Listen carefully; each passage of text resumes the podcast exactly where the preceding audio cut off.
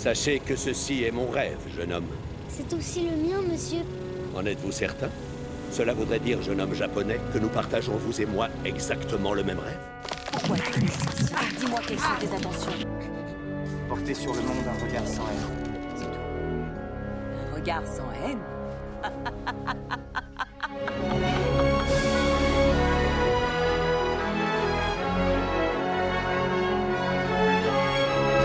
Rêves ont cela de bien, c'est que tout y est permis.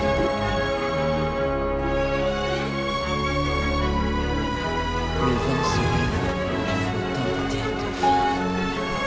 Et toi, gros rigolo Même pas capable de te décider entre Fiorentina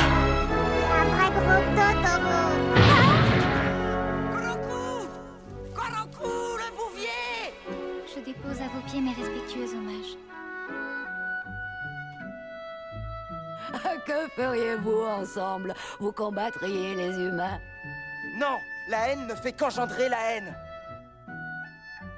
Fausto Fazulo, bonjour et merci de venir nous rendre visite pour parler d'un studio japonais, d'un sacré studio japonais, qu'il s'agit du studio Ghibli, des films d'animation. De quand date la création du studio Ghibli? Alors la création, la date officielle, c'est 1985. Alors il y, a eu, euh, il y a eu une histoire effectivement avant la fondation du studio, puisque c'est- une entité en réalité euh, tricéphale, avec, euh, avec euh, Hayao Miyazaki, Isao Takahata et Toshio Suzuki. Et bah, ces bons hommes-là, en fait, ils se sont rencontrés bien avant. Les deux premiers, à savoir Miyazaki et Takahata, ils se sont rencontrés dans les années 60, dans un studio qui s'appelait le studio Toei Animation, Toei Doga. Ils ont travaillé, euh, ils ont travaillé ensemble, euh, notamment sur un film qui s'appelle Horus, Princesse du Soleil. Et puis ensuite, ils sont partis dans d'autres studios. Donc bref, leur parcours, en fait, euh, leur parcours est un parcours, j'irai pas jusqu'à dire similaire, mais en tout cas, ils se sont accompagnés l'un et l'autre. Takahata fait figure de mentor, mais aussi de, de, rival. Enfin, c'est une relation très complexe, en fait, entre les deux.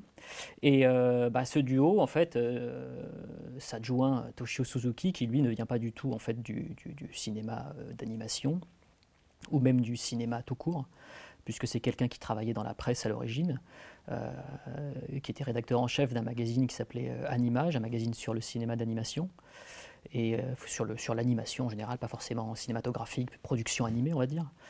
Et euh, il a rencontré en fait Miyazaki puisqu'il l'a interviewé quand il était en train de travailler en 1978, si je ne m'abuse, sur son premier long métrage animé qui s'appelle Le Château de Cagliostro.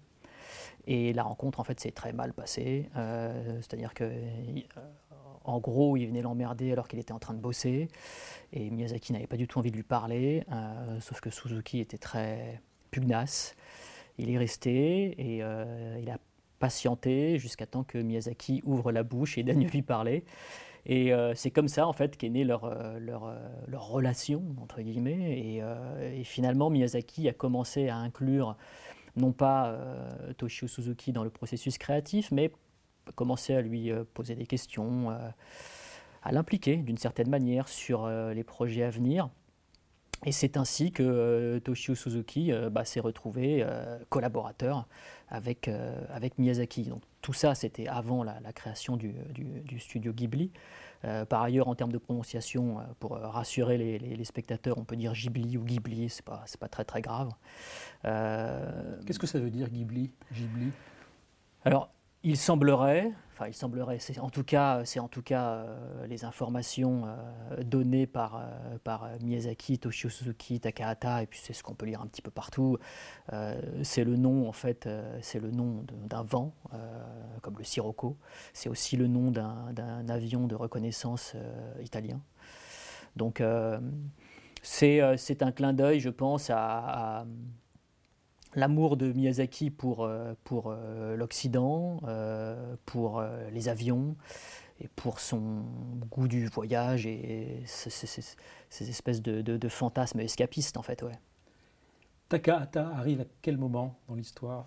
Bah, Takahata, dans l'histoire personnelle de Miyazaki très tôt, euh, et dans l'histoire du studio Ghibli aussi très tôt, euh, Takahata, euh, c'est vraiment quand je dis que c'est une entité tricéphale, c'est-à-dire qu'on peut enlever aucune des trois pièces en, réalité. Là, j'ai résumé, mais c'est effectivement un processus de création de Ghibli. Et j'irai pas jusqu'à dire qu'il est beaucoup plus complexe, mais il y a aussi l'éditeur Tokuma Shoten qui, qui fait partie intégrante. Enfin, Ghibli appartient à Tokuma Shoten. Et Takahata, lui, c'est quelqu'un qui est je ne sais pas si on peut dire qu'il est un peu en retrait. En tout cas, c'est quelqu'un qui n'a jamais voulu être salarié de Ghibli. Euh, il a posé ses conditions dès le départ, euh, dès la fondation du studio, en disant euh, bon bah, moi je fais partie de l'aventure, mais ne vous attendez pas à ce que je sois officiellement rattaché en fait à l'entité. C'est-à-dire que le jour où la, la, structure a été créée, chacun est arrivé avec son petit seau pour signer, et, euh, sauf en fait Takahata qui lui en fait ne voulait pas apposer officiellement son sceau. Il n'avait pas envie d'une certaine façon d'être pieds et poings liés au, studio, ce qui est un peu paradoxal parce que finalement euh, il aura travaillé euh, avec Miyazaki et Toshio Suzuki jusqu'à la fin de sa vie. Cas, ce n'est sûrement pas une noble princesse. Taisez-vous, c'est une noble princesse. Oh, je vous interdis de... coûté pour lui acheter ce titre de noble princesse? La plaisanterie a assez duré. Montre-la nous, ta princesse. attendez, non, restez ici. Peut-être qu'elle est laide comme un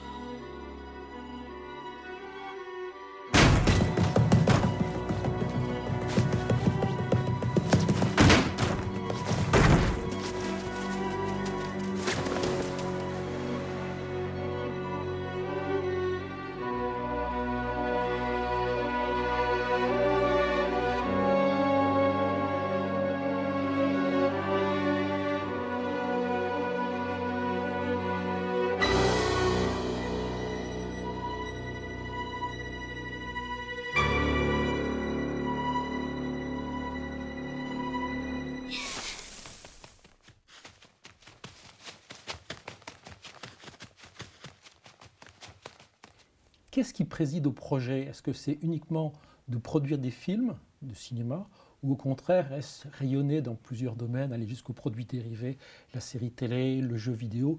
Quel est le projet Ghibli à l'origine? C'est du cinéma uniquement. Du cinéma uniquement, pas de suite. Euh, ne pas créer des franchises. Les produits dérivés arriveront très tard et euh, ils ne sont jamais euh, le prétexte à la création d'un univers. Ça, c'est quelque chose vraiment qui caractérise en fait le studio. Euh, c'est-à-dire faire les meilleurs films d'animation possibles, euh, laisser les coups des franches aux créateurs. Euh, pendant longtemps, ils ne seront que deux.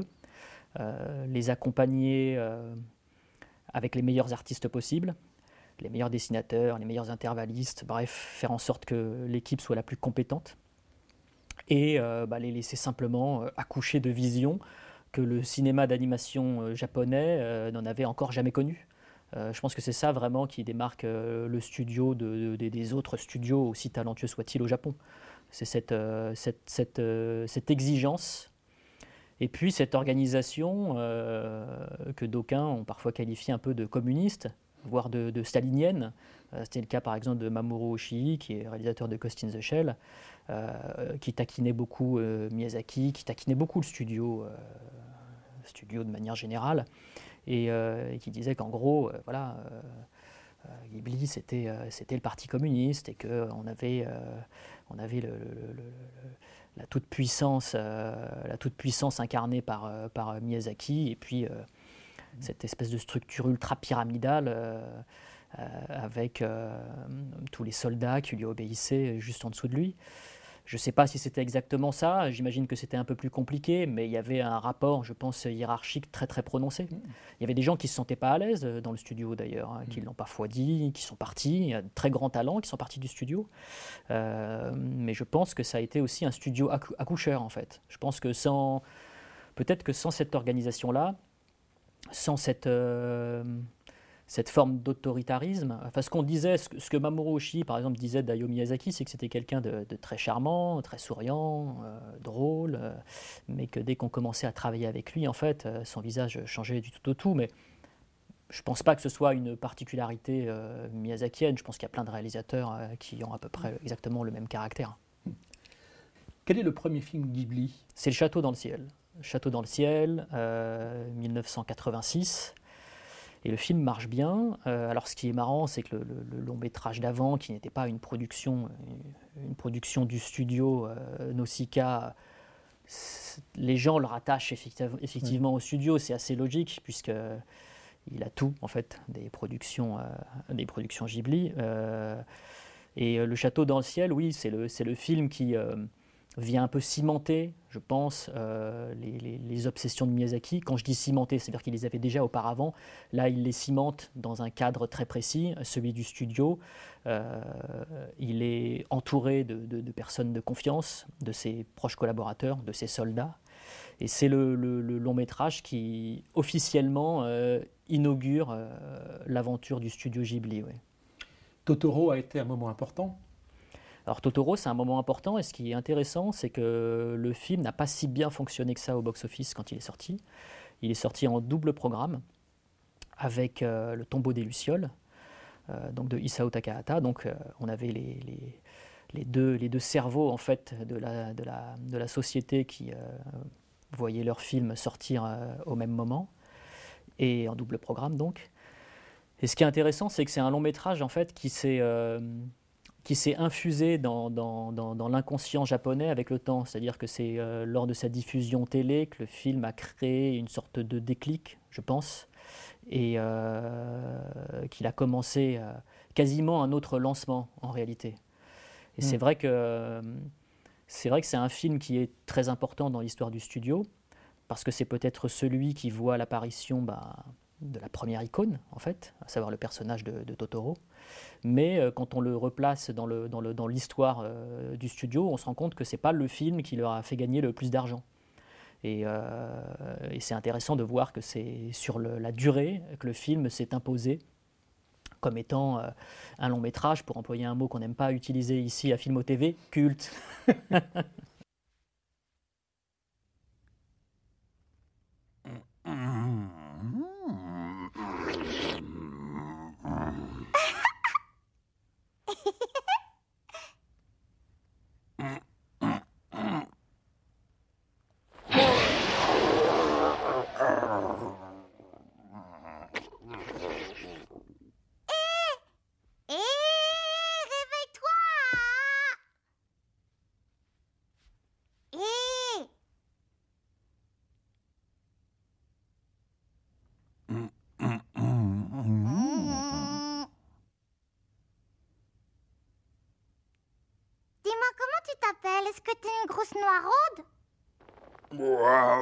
Whoa.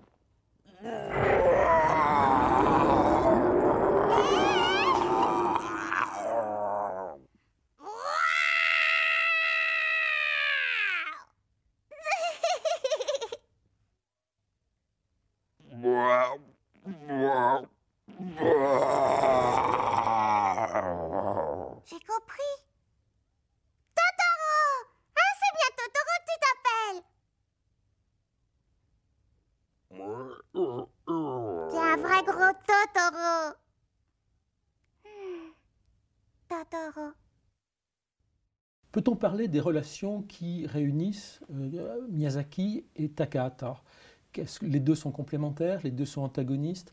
Comment se déroule le, travail entre les deux?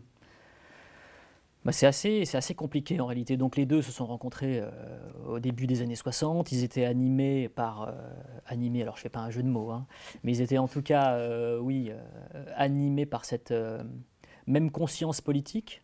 Ce sont deux syndicalistes euh, qui ont milité pour la reconnaissance euh, des droits des animateurs. Il faut savoir que euh, animateur au Japon, c'est pas une sénécure. On n'est pas salarié, on est payé au dessin. Du coup, le statut est extrêmement précaire.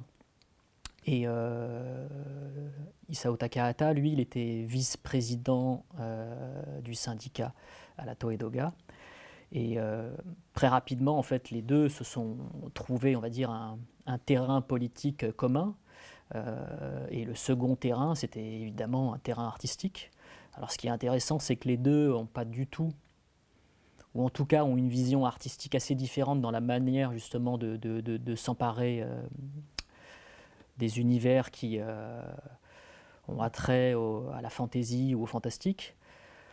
En gros, si on devait euh, les différencier justement à ce, niveau, euh, à ce niveau de sensibilité, je dirais que Miyazaki crée des univers un peu plus euh, renfermés, refermés pardon, sur eux-mêmes, des espèces d'univers complètement autonomes. Il a un côté un peu plus démiurgique, je trouve. Isao Takahata, c'est quelqu'un qui a un peu plus de recul sur les histoires. On a moins l'impression de, comment dirais-je, de voir des univers sous cloche. Et euh, le réalisme, la réalité a un petit peu plus de prise dans son cinéma que chez Miyazaki. Euh, c'est, je pense, la différence. Ça, c'est au niveau de la sensibilité. Et après, au niveau du travail, euh, Miyazaki est un dessinateur remarquable. À l'origine, il, vou- il voulait être mangaka. Il a commencé, il a commencé à, à dessiner très tôt, en fait, dans sa vie. Avant, euh, avant de réaliser Nausicaa, il avait signé le manga Nausicaa. C'était d'ailleurs euh, la condition sine qua non pour qu'il y ait un film derrière. C'est fallait qu'il y ait un manga juste avant. Alors que Takahata, lui, euh, dessine, mais n'est pas le dessinateur, en fait de ses films. C'est vraiment un réalisateur. Takahata, c'est quelqu'un. Alors, il est beaucoup plus cinéphile que Miyazaki. Miyazaki voyait des films, beaucoup de films. Ça lui est arrivé de partir comme ça pendant une journée et puis d'aller euh, s'enquiller cinq films dans une salle. Mais je pense que Takahata, lui, était plus, peut-être un peu plus théorique. Il lisait des, ouvrages sur le cinéma. C'était un, un francophile, donc un amoureux de cinéma français, euh, entre autres. Et euh, je pense qu'il a beaucoup euh, absorbé. Alors les deux sont d'énormes éponges, des gens extrêmement cultivés. Mais je dirais que Takahata est peut-être un petit peu plus intellectuel, un peu plus théorique, alors que Miyazaki, lui, serait un peu plus Intuitif. intuitif et spirituel, je dirais aussi. Alors après, il paraît que dans le travail, Takahata était quelqu'un de plus paresseux, plus lent, euh, avec un peu moins d'énergie. Je sais pas, j'étais pas là pour voir, mais en tout cas, euh, les témoignages le disent. Qu'est-ce que tu fais encore là, toi? Comment ça, ce que je fais là? Pour son seul jour de congé, ton mari a bien le droit de se reposer quand même. Ouais, mais d'habitude, tu vas jouer au pachinko? Oui, ben aujourd'hui c'est sans pachinko. Eh, euh, du thé. Et puis euh, j'ai envie de nouilles à midi. D'accord. Euh, non, attends, apporte-moi plutôt du café, va, ça me changera. D'accord. Ah, et puis, euh, t'as vu l'état de la salle de bain, comme elle est sale?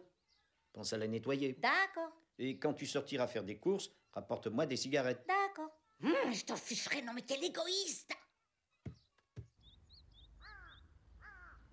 Chérie Chérie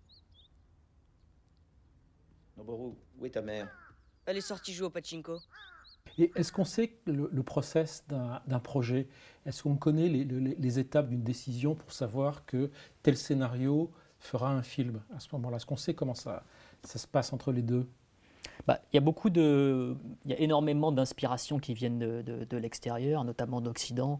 Donc les deux sont des, sont des amoureux de littérature étrangère. Donc parfois, en fait, euh, à l'amorce d'un film, ça peut être euh, un livre euh, dont ils vont se servir euh, vaguement en fait de la, de la structure narrative pour bâtir un univers par-dessus. Euh, quand je parlais justement de, de- de- d'hommes éponges, c'est un peu ça, c'est-à-dire que c'est des gens qui ont littéralement des antennes, qui font très attention à ce qui se passe autour d'eux. C'est des gens qui sont extrêmement ouverts sur, sur l'extérieur. Euh, quand bien même ils font des films qui sont à l'origine prévus pour le marché intérieur, ils absorbent beaucoup de choses en fait venues de l'étranger. Et euh, l'inspiration peut venir effectivement euh, d'une lecture, qui peut être fictionnelle ou pas d'ailleurs. C'est ça qui est intéressant. Et alors après, à cette première lecture fondatrice, vont s'ajouter d'autres lectures. Euh, je pense que quand on regarde le nombre de livres qui ont été lus par soit Takahata, soit, Miyazaki pour, euh, euh, dans le processus justement de création de certains projets, je pense qu'il y a des bibliographies qui sont complètement démentes en fait en réalité, avec des livres qui n'ont pas toujours justement attrait à la fiction, tout ça. Et ça, c'est assez, assez intéressant de les voir finalement s'ouvrir, ouvrir le, le spectre de leur, de leur influence, bah, aussi bien à la fiction jusqu'à de la littérature qui serait euh, euh, de l'essai ou même quasiment documentaire.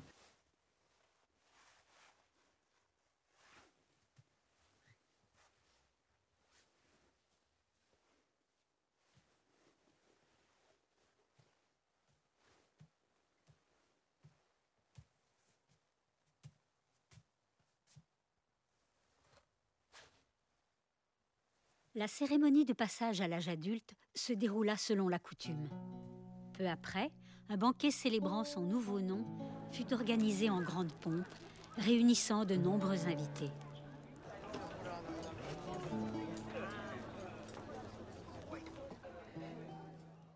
Pour ce qui concerne l'outil de production, comment fonctionne au quotidien le studio Ghibli? Et je pense notamment au statut des dessinateurs. Bah, très vite, enfin très vite, en tout cas dès que le studio a commencé à, gagner de l'argent, alors il faut, savoir que chaque production était assez prototypale en réalité, c'est-à-dire que euh, en gros, il mettait l'avenir du studio en jeu à chaque fois qu'un film sortait. Euh, le but de Toshio Suzuki, euh, c'était de pouvoir être rentable grâce aux entrées et de pouvoir ensuite lancer le, projet suivant. Sauf que c'est quand même, un, on va dire, une prise de risque assez, assez euh, conséquente, qui s'apparenterait quasiment à une partie de poker à chaque fois que vous sortez un film.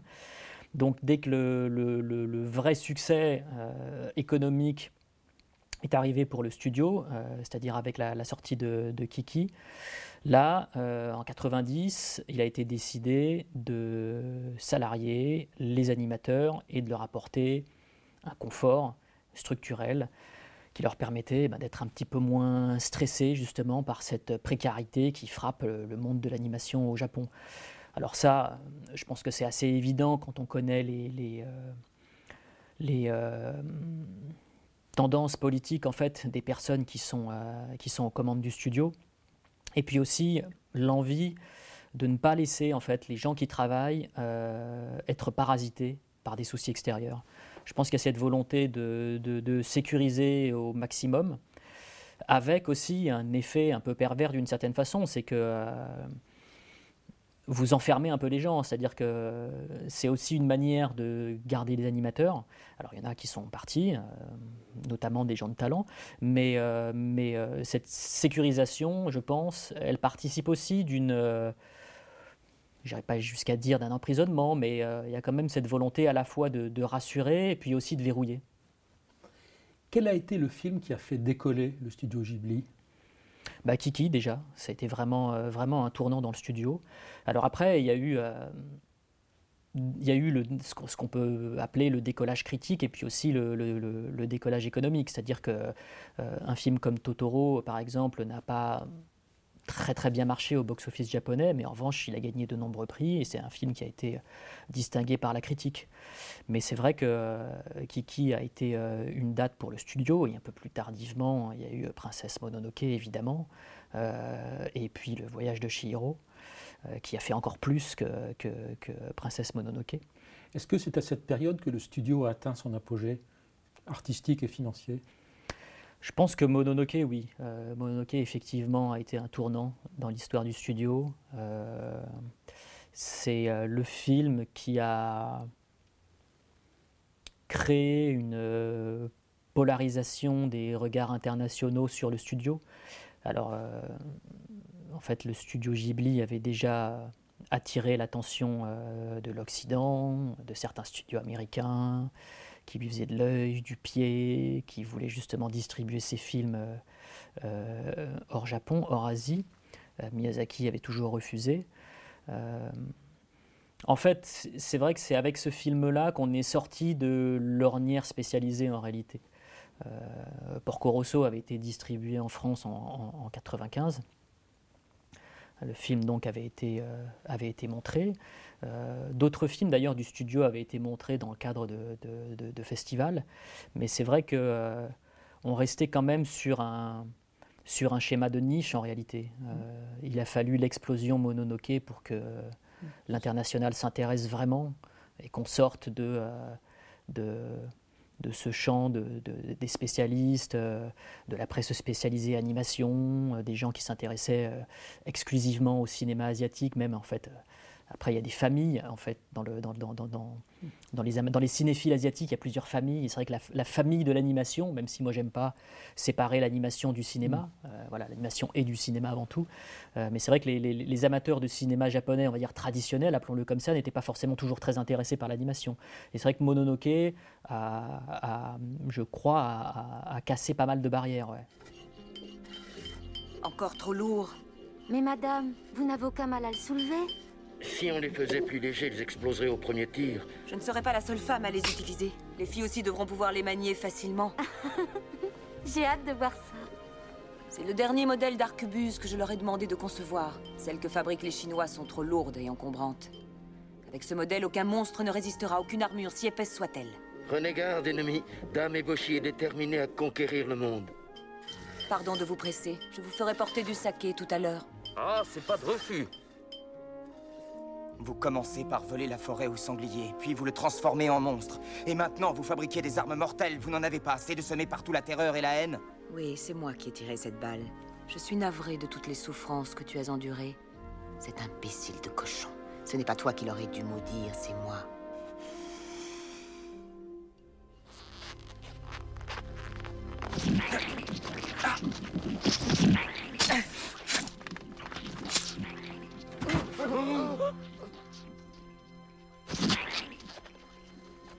T'arrive-t-il, mon garçon? Ton bras droit voudrait-il me tuer? Le gauche le ferait aussi si cela pouvait rompre le maléfice. Mais je crains que ça ne suffise pas à mettre fin à toutes ces tueries. Non, il faudrait nous abattre tous pour que la paix règne ici. Madame, il me semble que ça voudrait prendre la parole. Nous sommes en 2021, le studio date de 1985. Quelles ont été les grandes évolutions sur le fond, sur les grands thèmes abordés entre le début des années 80 et le milieu des années 2020 bah finalement, en termes de thématique, le, studio n'a pas beaucoup changé, enfin en tout cas dans, les univers qui ont été abordés par les, metteurs en scène, euh, outre Takahata et Miyazaki. Euh, finalement, on voit bien que euh, Miyazaki vampirise un petit peu tout le studio. Il infuse beaucoup de ses obsessions aux autres. Et euh, il y a une vraie cohérence en fait dans, les thématiques euh, abordées par euh, toutes les productions, les productions Ghibli. Ce qui rend d'ailleurs la, succession très très complexe en fait en réalité, et ce qui rend aussi l'approche critique assez délicate quand on a affaire à un film qui n'est ni réalisé par Takahata ni par Miyazaki. Euh, mm -hmm. Il y a cette espèce de spectre constant qui plane, qui fait que c'est extrêmement compliqué pour les personnes qui travaillent dans le studio eh bien, de trouver leur voix personnelle euh, hors ces deux grandes figures. Mm. Donc euh, c'est vrai qu'il y, y, a une vraie cohérence euh, dans l'œuvre de Miyazaki comme dans l'œuvre de Takahata. Donc dans l'intégralité de la production du studio. Et après, au niveau, au niveau des techniques, il y a eu une, une évolution euh, qui s'est jouée sur euh, certains titres, notamment avec l'utilisation des images de synthèse par exemple. Sur Princesse Mononoke, où je crois il y a entre 10 et 15 minutes euh, d'images de synthèse qui ont, été, qui ont été utilisées. Sur Mes voisins les Yamada, où pour retrouver cette espèce de, de, de, de, de, feeling analogique avec cette, cet effet de, de peinture à l'aquarelle, il a fallu euh, justement euh, travailler en numérique. Et puis après, parfois, il y a eu un retour aux sources, euh, comme, avec un film sur, euh, comme avec un film comme Pogno, par exemple, -hmm. où là, on est sur du, du, du 100% fait main. Donc, euh, j'ai la sensation qu'il y a cette, cette intelligence de réfléchir à la manière idéale de traiter un sujet en réalité. C'est-à-dire que ce n'est pas la technique qui précède le projet en fait. On choisit la technique après avoir choisi le, le Exactement. Et c'est ce qui fait justement la, la, la, cohérence et puis la, force de la vision en réalité. C'est-à-dire que Miyazaki comme Takahata en fait réfléchissent avant tout à la meilleure façon de raconter leur histoire et à la meilleure façon en fait de créer leurs effets. Un poisson rouge?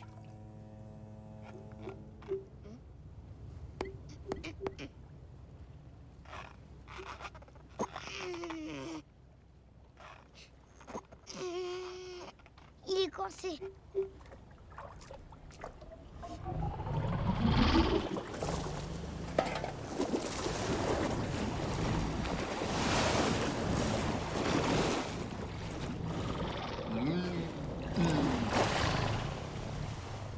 Bizarre cette vague.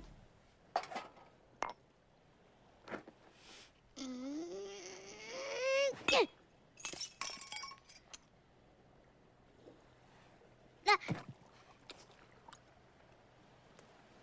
On dirait qu'il est mort. Il m'a léché le doigt. Il est vivant. Sasuke, dépêche-toi Lisa Restez Un poisson rouge Je te poser une question naïve, qui ne l'est peut-être pas d'ailleurs. Est-ce que Ghibli, c'est un studio japonais?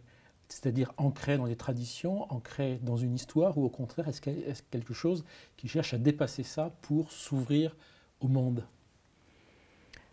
En fait, je pense que c'est un studio euh, qui finalement est tellement singulier dans son organisation et dans son système de fonctionnement. J'irais presque jusqu'à dire que finalement qu'il n'est ni japonais, ni, euh, ni international, ni... euh, alors il y a une structure effectivement qui est, qui, qui est japonaise, mais, mais c'est vrai que dans son organisation, dans, son, dans, sa prise de, dans sa prise de risque, notamment au départ, et puis dans les personnalités qui, euh, qui, euh, qui composent en fait le studio, les personnalités principales, euh, les trois personnes qu'on a évoquées au départ, je le trouve assez unique en réalité. A pas j'ai pas vraiment d'autres points de comparaison en fait en réalité. Ça c'est ce qui fait la, la- la- la singularité du studio, avec cette finalement cette, cette, cet intérêt assez tardif pour l'international.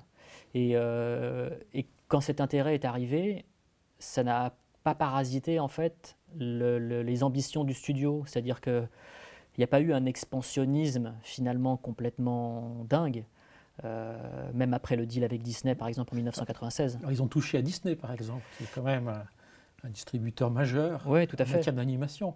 Comment se passent les rapports entre Ghibli et Disney en particulier et avec les États-Unis en général Bah, ça, faisait déjà euh, depuis un moment en fait que les, que les Américains lorgnaient sur le studio, déjà parce que ils voyaient là-bas une sorte de territoire perdu en fait. C'est-à-dire que les productions Disney euh, trouvaient au Japon euh, une concurrence qu'ils ne trouvaient pas ailleurs. C'est-à-dire que c'était les productions Ghibli qui trustaient le box-office euh, et qui concurrençaient les productions Disney d'animation, mais aussi euh, les films euh, live des autres gros studios américains. Donc euh, avant Disney, il y a eu effectivement des touches. je crois que Warner et Fox avaient essayé de, de, de faire quelque chose avec le studio. Miyazaki s'était toujours opposé. Miyazaki avait déjà eu une expérience malheureuse aux États-Unis avec la sortie de Nausicaa. Euh, qui avait été remontée par un certain Roger Corman. Donc il était extrêmement méfiant. Euh, la sortie de Kiki aussi, c'était pas très très bien passé. Donc euh, voilà, euh, c'était quand même très très compliqué pour les Américains de, de- d'arriver à convaincre Miyazaki, Takahata et, et Suzuki. Et ça s'est fait sur la durée. Et c'est assez drôle que ce soit finalement The Walt Disney Company qui a se soit chargé des- de la distribution hein, des films, donc euh, via sa, sa structure Buena Vista, euh, uniquement hors Japon, hors Asie précisément. Et euh, ça s'est pas fait. Enfin, ce qui est drôle, c'est qu'il y a eu quand même un petit moment d'inquiétude, notamment chez les fans du studio, puisque le deal a été, a été euh, conclu en 96. Euh, je crois qu'il a fallu attendre 98 avant de voir les, les premières productions Ghibli sortir sous la bannière Walt Disney Buena Vista. Donc, euh, quand même eu un, un- un temps où on s'est demandé ce qui se passait, ce qui allait se passer, comment les films allaient être exploités en salle et puis en vidéo ensuite. Donc, il y a eu une petite inquiétude.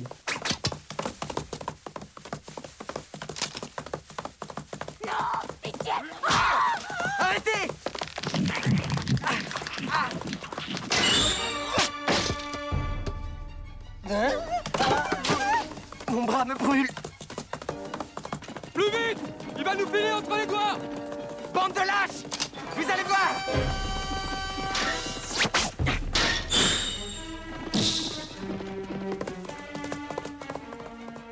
C'était un choc culturel quand même, parce que ce sont des films d'animation pas spécialement pour les enfants. Il y a des choses très dures dans les films Ghibli qui ont dû choquer le public américain.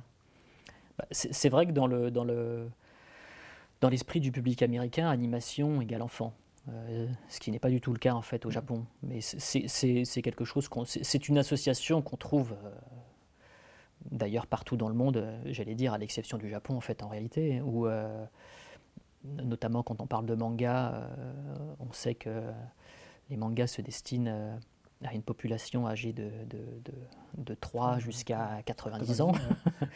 Euh, alors que quand on parle effectivement de, de, bande dessinée en France, même si la bande dessinée franco-belge lue par un public, euh, j'allais dire d'un certain âge, mais en tout cas, on l'associe plus volontiers euh, à l'enfance, en tout cas, à la jeunesse.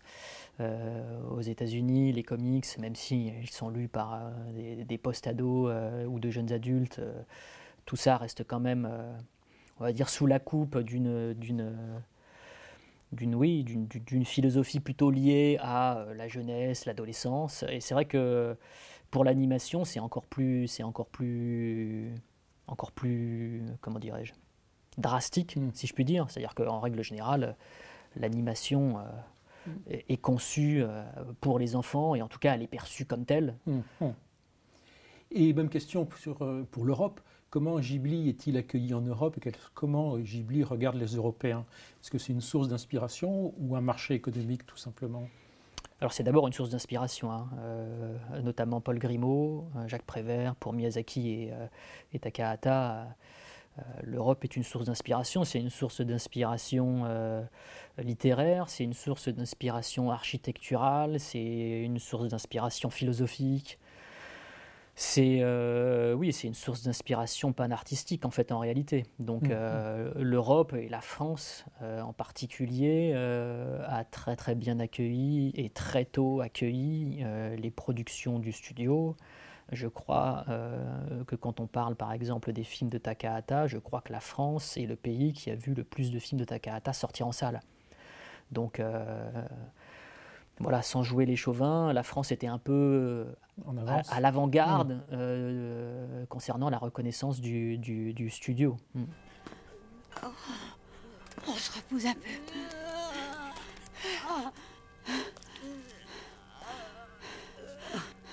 Arrêtez-vous, soufflez un peu, enfin. Pourquoi vous vous acharnez? Jamais de la vie. J'ai été chassé d'ici il y a 50 ans. J'ai été banni dans les Landes. J'ai attendu ce jour. Je l'ai attendu sans relâche. Alors bon courage. Je suis pas assez bonne pour vous tendre la main. Pas assez bonne. Viens haut. Allez, viens. Tu n'as qu'un cœur de pierre. La prochaine fois, je te changerai en squelette.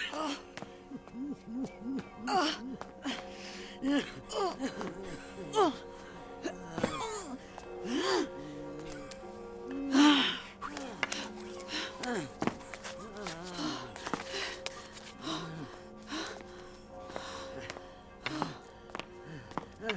un petit effort Madame, si madame veut bien me suivre. Quoi? Allez d'abord aider cette personne. Je regrette, madame, mais il nous est interdit d'aider qui que ce soit. Mais comment? Cette personne est une invitée du roi. Encore un effort Courage Encore quelques marches Vous êtes sorcière, oui ou non? Question idiote Vous avez pris un sacré coup de vieux. Qu'est-ce qui plaît aux Français dans les films du studio Ghibli et de Miyazaki ou Takahata? Bah, Je pense qu'on peut remonter encore plus loin. Qu'est-ce qui plaît en fait euh, Pourquoi le Japon plaît autant aux Français en fait en réalité? Je pense que finalement ça remonte, euh, ça remonte à très très longtemps. La culture japonaise, euh, l'expression artistique japonaise sous toutes ses formes intéresse la France depuis maintenant des années et des années. Finalement l'animation c'est la simple continuité d'un intérêt qui existait il y a déjà très très longtemps. Et c'est vrai que c'est un intérêt qui a été euh, renforcé par, euh, par une certaine presse, par des gens qui se sont fait les, ambassadeurs de cette culture-là, euh, des gens qui parfois ont décidé d'étudier le japonais parce qu'ils s'intéressaient au cinéma d'animation, qui ont parfois passé le cap, se sont installés là-bas, ont travaillé même avec, avec des gens du, de l'univers de, de l'animation. Et je pense que oui, c'est quelque chose qui, j'irai pas jusqu'à dire que c'est très français, mais il y a un lien qui est euh, très fort et très spécifique entre la, France et le, Japon, et entre le studio Ghibli et, l'Europe. Quand on voit, euh, à quel point euh, Takahata était, francophile. C'était quelqu'un qui parlait français, qui, bon, dans les interviews, il préférait parler japonais, mais en tout cas, il était parfaitement capable de, comprendre euh, les questions qu'on lui posait en français. Il avait simplement pas envie de parler un français imparfait, et du coup, il préférait parler dans sa langue natale. Comment Miyazaki faisait-il ses repérages? Alors Miyazaki et Takahata, effectivement, accompagnés parfois par leur producteur Toshio Suzuki, euh, voyageaient dans plusieurs pays d'Europe. Et euh, ce qui est intéressant, c'est que donc ils se sont beaucoup nourris de ces voyages-là. Il y, a une, il y, a une, anecdote en fait de Toshio Suzuki par rapport à, un repérage en Europe. Je ne sais plus si c'était au Pays de Galles. Je crois que c'était au Pays de Galles, oui. En fait, Miyazaki était quelqu'un qui avait une mémoire visuelle extrêmement forte. Enfin, et quelqu'un, puisqu'il est encore en vie, Dieu merci. Euh, et donc, il, euh, quand il tombait sur une, euh, un bâtiment, une structure architecturale très très inspirante, il, passait du temps devant et puis il regardait extrêmement attentivement. Et un jour, Toshio Suzuki, lui, prenait des photos, en fait, tout simplement pour avoir une trace de, ce repérage-là. Et en fait, il s'est fait, s'est fait engueuler par Miyazaki qui lui a dit que son appareil photo faisait du bruit, en fait et que lui, il avait besoin de s'imprégner euh, à la fois de l'image, mais aussi de l'atmosphère générale, pour pouvoir stocker ça dans sa mémoire personnelle et puis pouvoir le réutiliser euh, quelques semaines plus tard euh, sur, sur son espace de travail. Et ça, c'est assez intéressant puisque ça montre la capacité en fait d'ingurgitation artistique de Miyazaki, qui était capable de pouvoir retenir des choses très saillantes qu'il va ensuite utiliser, euh, des choses très saillantes d'un roman qu'il va ensuite utiliser dans, un de ses films d'animation. Et en même temps, sa capacité à retenir euh, visuellement euh, un bâtiment, un décor, une atmosphère. Ce qui est intéressant aussi, c'est que c'est quelqu'un qui, qui, qui, ne terminait jamais ses, ses, ses, ses storyboards. C'est-à-dire qu'en fait, son storyboard avançait au fur et à mesure de la conception du film ce qui est plutôt dangereux en réalité, parce que si jamais il lui arrive quelque chose, euh, personne ne peut continuer après lui. C'est-à-dire que la fin n'était jamais écrite en réalité. Il commençait un projet sans avoir un scénario bouclé. C'est-à-dire que le film, effectivement, s'écrivait au fur et à mesure du storyboard. Et euh, c'est une, encore une fois une, une, hyper prise de risque, hein, puisque voilà, si jamais euh, il vous arrive quelque chose, euh, un accident, ou, euh, ou, si jamais vous perdez la mémoire, en fait, ça devient extrêmement compliqué pour les personnes du studio et eh bien, de, de, de, poursuivre votre travail.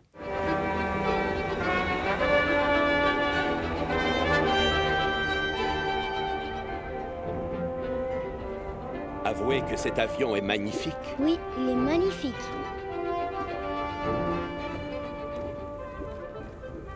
Il traversera l'océan Pacifique avec une centaine de passagers à bord. Monsieur Caproni, je peux vous poser une question? Pensez-vous que je serais capable moi aussi de construire des avions? Ma vue est mauvaise et je sais bien que je ne pourrai jamais être pilote. Écoutez-moi bien, jeune japonais. Je n'ai jamais piloté d'avion et j'en serais parfaitement incapable, même si entre nous ce ne doit pas être sorcier. Mais je suis un heureux créateur d'avions, voyez-vous, un ingénieur en aéronautique. Oui. Pour terminer, j'ajouterai ceci, mon garçon. Les avions ne devraient jamais servir à faire la guerre, et encore moins à s'enrichir. Les avions sont des rêves merveilleux, et les ingénieurs transforment les rêves en réalité. Nous attaquons les années 2020. Quelle est aujourd'hui, avec quelques décennies de décalage, l'influence du studio Ghibli? Est-ce qu'il marque encore aujourd'hui le monde cinématographique? Bah, elle est considérable. Elle est considérable parce qu'en fait, euh, le studio Ghibli euh, a façonné une certaine vision du cinéma d'animation. Euh, c'est-à-dire que il y a des gens aujourd'hui, si vous leur parlez de, cinéma d'animation japonais, le premier mot, le premier nom qui va leur venir à l'esprit, c'est Ghibli ou Miyazaki. Hmm. Takahata, si on parle peut-être à des personnes un petit peu plus euh, rompues à ce genre d'univers-là, elles sauront vous répondre ça, mais, mais globalement, c'est Ghibli Miyazaki qui vient en premier lieu. Euh, et je pense que c'est quasiment, euh, c'est quasiment unique en fait dans l'histoire du cinéma d'animation qu'un studio ait autant impacté en fait l'inconscient collectif et soit à ce point lié à une forme d'expression artistique. Disney? Il y a Disney, évidemment. euh, Pixar? Pixar après, mais c'est vrai que euh, quand on parle de, cinéma d'animation japonais, euh, avoir ce nom-là euh, surgir instantanément dans les esprits, c'est oui, bah, c'est unique en fait. Et je pense que ça témoigne d'une- influence qui, ne s'est toujours pas tarie en fait avec le temps. C'est une influence d'ailleurs qu'on ressent à la fois dans du, cinéma d'animation non japonais, et, euh, et même sur du, cinéma live, euh, quand on regarde un film comme Les Bêtes du Sud sauvage, par exemple, un film de Ben Zetlin, euh, on se rend bien compte que le réalisateur a révisé son guide du petit Miyazaki illustré. Et il a essayé de, traduire à l'écran des concepts qui avaient été vus en animation chez Miyazaki. Euh, Vous parlez beaucoup de Takahata, vous parlez beaucoup de Miyazaki. Est-ce que l'omniprésence de ces deux personnalités dans le process Ghibli a permis de mettre en place une descendance? Est-ce qu'ils ont des héritiers en matière de films d'animation? Bah non. Enfin, en tout cas, au sein du studio, non, en réalité. C'est ce qui rend la tâche extrêmement compliquée pour euh, Miyazaki. Euh, la tâche, c'est le passage de relais, en fait, à qui je vais pouvoir transmettre euh, la flamme. Enfin, la flamme, en tout cas, la flamme de la passion, elle existe. Simplement, euh, c'est un studio qui a fonctionné tellement en vase clos, euh, tellement euh, à la force du poignet de Takahata et de Miyazaki, euh, qui ont tellement, eux deux, euh, polarisé, vampirisé, aggloméré euh, toutes les forces vives du studio et ont traduit ça justement par des œuvres tellement fortes, marquantes, personnelles, singulières, que passer après eux euh, est autant un défi qu'une tâche totalement intimidante.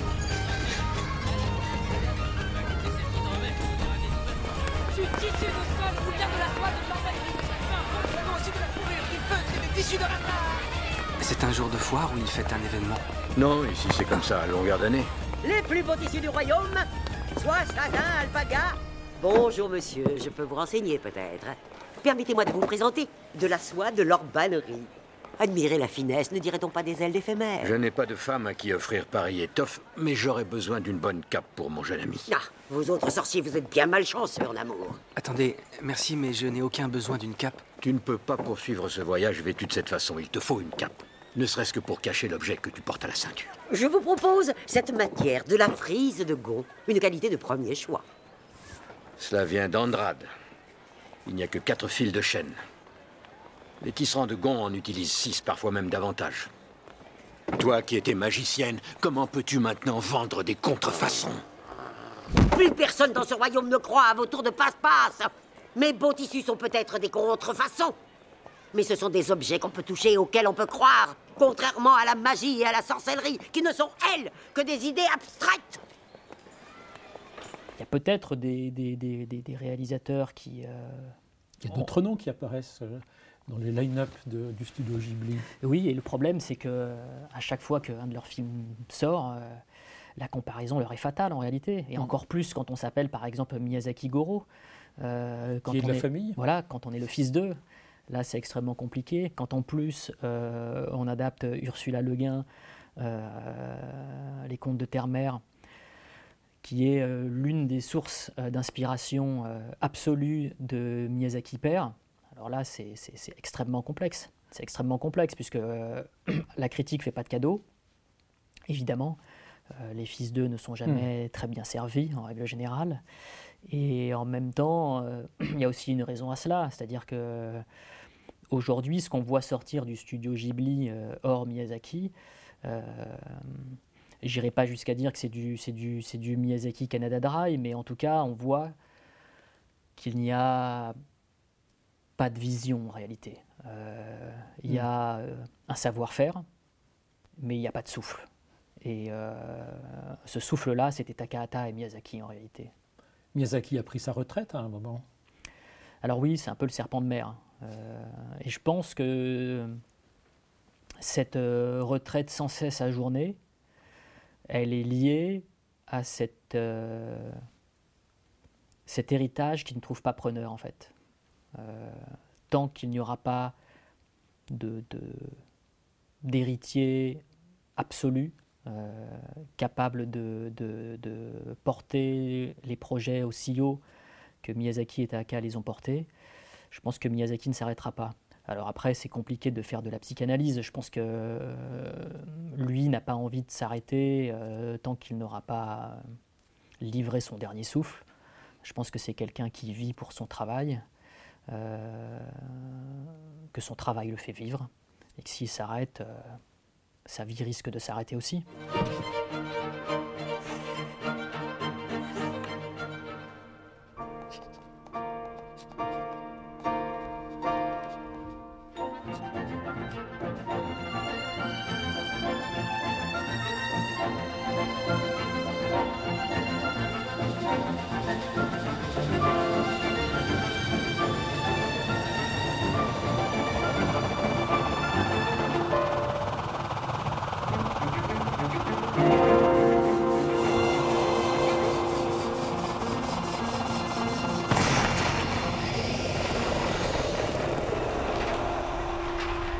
Giro, tu viens?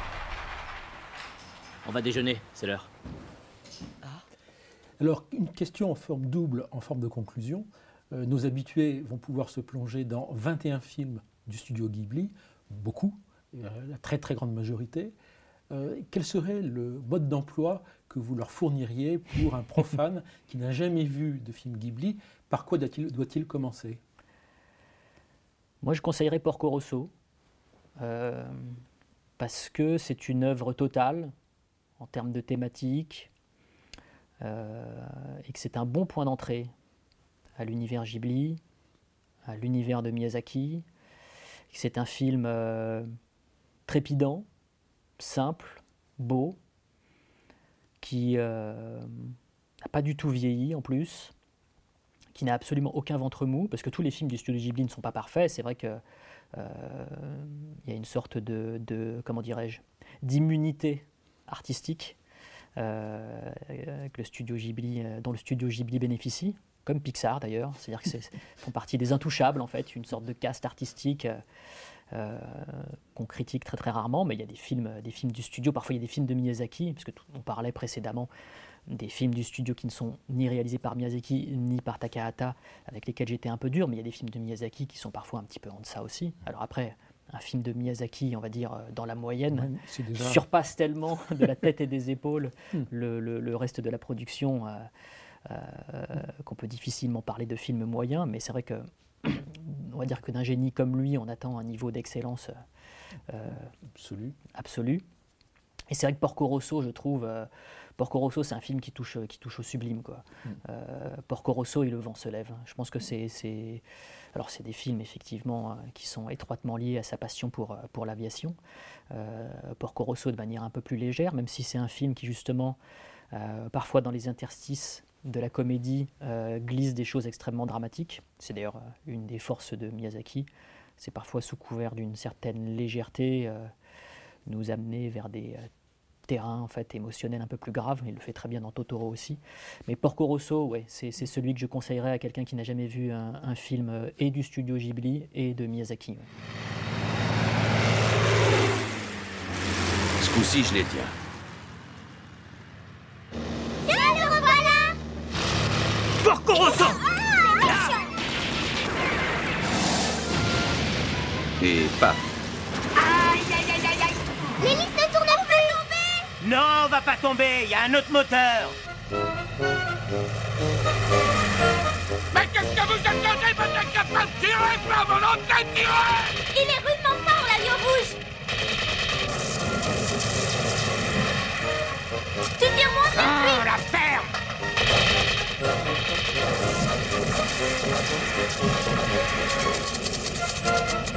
Chef, regardez Il dit qu'il faut qu'on se rende, il dit qu'on n'a aucune chance. Sans blague.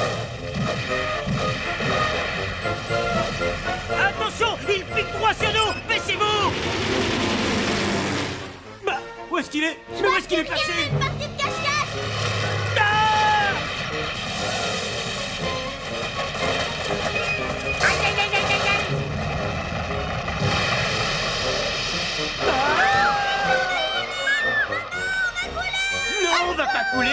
Hydravion, ça flotte Aïe, aïe, aïe, aïe, aïe.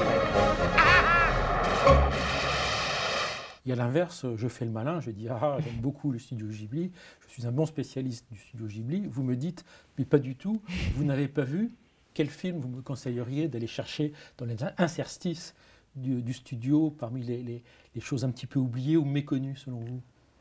Je dirais Souvenir goutte à goutte de Isao Takahata, euh, qui est le premier film sur lequel euh, Toshio Suzuki a été officiellement producteur, et qui est un film merveilleux, euh, et qui bah, déjà nous permettra de comprendre la différence en fait entre le cinéma de Miyazaki et le cinéma de Takahata.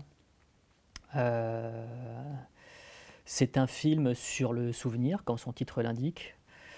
C'est un film mélancolique, à la fois doux et dur, et euh, très complexe, avec une, très complexe au niveau des, des- de- de- du, portrait, des, sentiments qu'il dépeint, euh, puisque la nostalgie et la mélancolie en fait sont des, sentiments euh, infiniment compliqués, et la manière dont il arrive à les traiter à l'écran, avec beaucoup de pudeur, avec une, une mise en scène qui vraiment confine au génial par moments, euh, avec cette approche euh, impressionniste dans la manière de caractériser ses personnages, avec une narration en deux temps, puisqu'on suit un personnage durant l'enfance et à l'âge adulte. Tout ça, en fait, euh, converge vers un, projet, euh, un projet total, en fait, un film sur la mémoire, un film sur la manière de- d'envisager sa vie à l'aune de son passé, un film sur l'histoire du Japon aussi, enfin un film d'une ambition assez dingue, euh, mais qui se drape en fait dans une sorte de chronique finalement assez, euh, assez modeste, et c'est la force du film, sa modestie. Excuse-moi. Anna? Mais où est-ce que t'étais passée? Je t'ai cherché partout. Oh, t'as écrit un vœu. C'est formidable. Fais voir ça. Je veux pouvoir passer chacune de mes journées comme une fille normale. Normale Oh, Anna, t'entends quoi par normal? Ça veut dire. Comment dire C'est. Anna, la couleur de tes yeux. Qu'est-ce qu'il y a? J'ai vu ses yeux, leur couleur est si belle. Ces éclats de bleu sont sublimes. On dirait Fiche-moi la paix Quoi? Espèce de grosse truie Elle a traité de grosse truie. Qu'est-ce Hmm. Je vois ce que tu voulais dire par normal. Non mais ma pauvre Anna, t'arriveras jamais à passer pour une fille normale. Ça sert à rien d'essayer de faire semblant. T'es exactement comme t'es. Bon, allez, on va en rester là, d'accord? Et maintenant, tu viens avec nous, on va continuer. Elle est folle, celle-là ou quoi? Eh bien écoutez, ce sera le mot de la fin. Plongeons-nous donc, ou replongeons-nous donc dans les films Ghibli. Merci Fausto Fazulo Merci, et à Jean. très vite.